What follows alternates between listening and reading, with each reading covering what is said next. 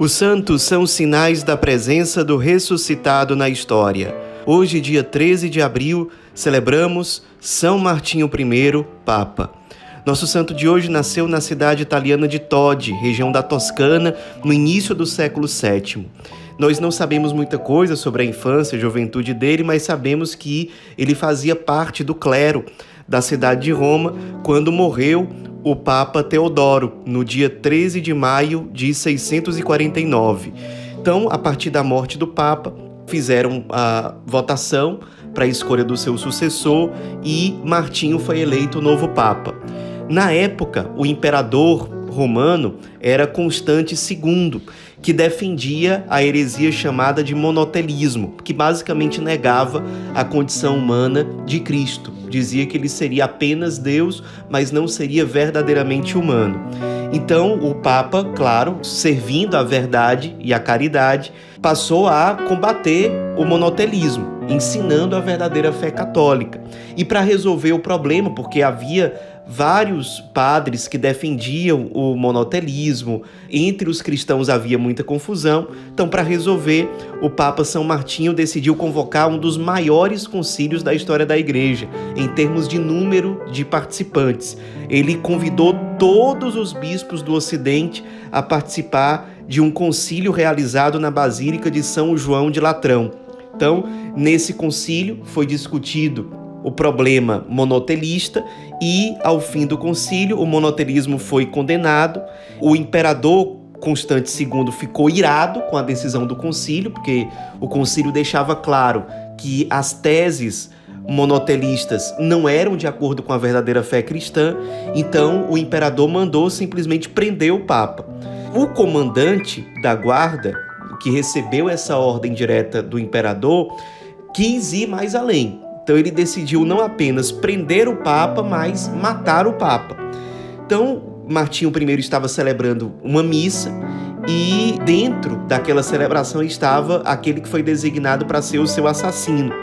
No momento em que o Papa estava distribuindo a Sagrada Comunhão, quando ele entregou a hóstia consagrada ao seu assassino, esse assassino sacou um punhal para matar o Papa, mas antes de conseguir agredir o Papa, ele misteriosamente ficou cego e amedrontado fugiu, apavorado. E o imperador não desistiu da sua pretensão de prender o Papa, insistiu, mas para evitar chamar muita atenção das pessoas que gostavam do Papa, ele decidiu, o imperador, que o julgamento de São Martinho iria acontecer numa cidade muito distante de Roma, chamada Bósforo. A viagem foi muito dolorosa, fizeram tudo para que a viagem fosse muito ruim para o Papa, comendo quase nada, sem beber água praticamente.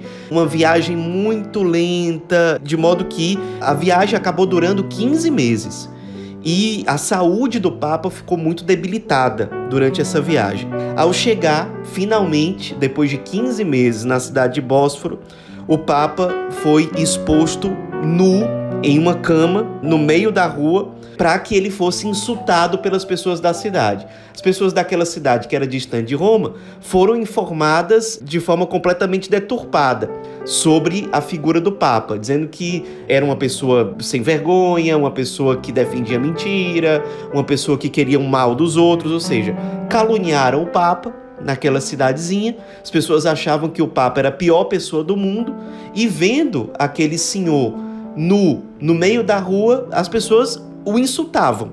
Depois desse tempo de insulto, de humilhação no meio da rua, ele foi colocado em um calabouço fétido, mal cheiroso, podre, sem nenhuma higiene, sem praticamente receber alimentação, sem receber água, e ele foi julgado ali naquele calabouço. No fim das contas, foi decidido que ele seria exilado na região da Crimeia, que fica no sul da Rússia.